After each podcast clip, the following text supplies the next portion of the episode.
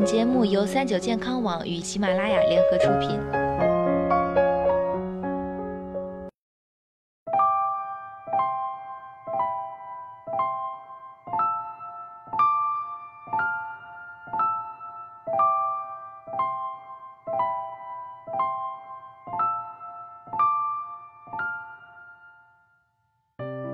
Hello，大家好，欢迎收听今天的健康养生小讲堂，我是主播探探。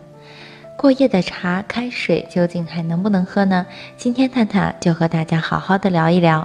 每次呢，很多人都喜欢问隔夜的凉白开到底能不能喝。现在呀，首先我们应该算算什么样的水是属于隔夜的凉白开，或者是烧开的水放多久就别喝，喝了又会怎么样？首先，隔夜的凉白开最好别超过这个时间。很多人呢喜欢将水烧开晾一晚上，然后第二天一起来就喝，尤其是在炎热的夏天里。这样做也不是不可以，但是在气温超过三十摄氏度时，空气的湿度高，细菌繁殖比较快，失去生物活性的隔夜凉白开很容易被污染。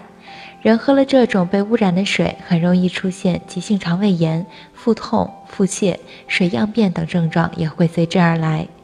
一般建议可在头天晚上倒上一小杯的白开水，然后把盖子盖好，等待第二天早晨再加上开水兑成温水喝。那么在气温不是很高的时候，也即在正常的生活环境里，是不是可以放心饮用隔夜水呢？这样的隔夜水也有可能被微生物繁殖，但是总体对人体的影响不大。只要水并没有受到污染，水质就不会出现改变。一般来说，我们喝的白开水建议别超过二十四个小时，因为过了二十四个小时的水很容易发生细菌污染，不利于身体健康。总体上来说，白开水在空气中暴露的时间越长，细菌感染的几率就越大，水质变差，对人的危害也就越大。所以。所以建议保持良好的生活饮食习惯，能够喝新鲜的凉白开最佳。那么隔夜茶能喝吗？有些人爱喝茶，一年四季呀都茶不离口，甚至以茶代水。那么除了隔夜的凉白开，隔夜的茶能喝吗？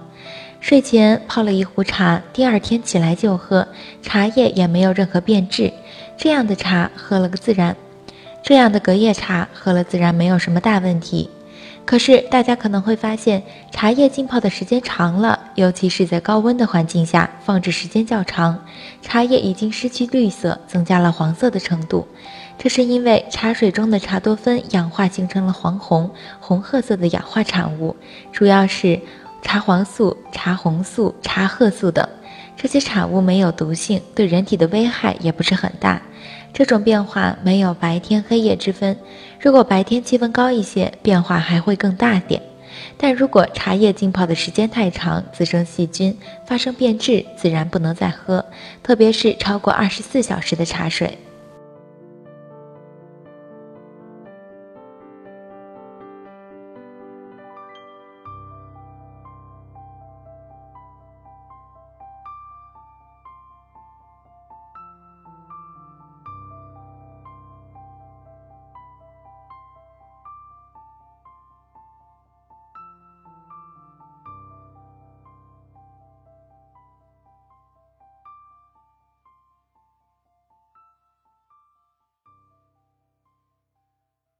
苹果是一种四季常有、价格便宜、营养丰富的常见水果。